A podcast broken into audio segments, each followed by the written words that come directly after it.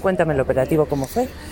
Eh, bueno, nosotros entramos ayer a las 7 de la mañana aproximadamente, motivado todo por un auto del juzgado número 3 de aquí de Majadahonda, en el que se nos ordena que hay que desalojar un edificio, un edificio que está ocupado. Eh, el desalojo más o menos se inició sobre las 7 de la mañana. Al desalojo vino la propia juez que dictó este auto y en este dispositivo participamos más o menos 150 agentes, aproximadamente 120 guardias civiles y 30 agentes de policía local de, de aquí de Majadahonda.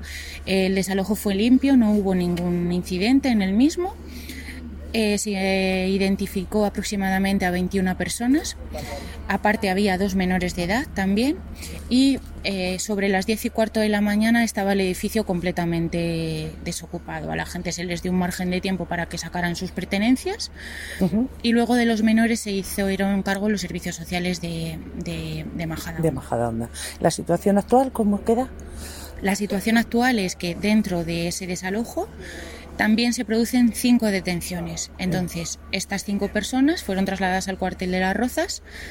Ayer, ayer más o menos por la mañana, a por, por, la tarde se les pone en libertad a tres de ellos y dos de los otros dos restantes acaban de pasar a, a disposición judicial por un delito de amenazas y por, y por otro de lesiones. Estos hechos ocurren la semana pasada.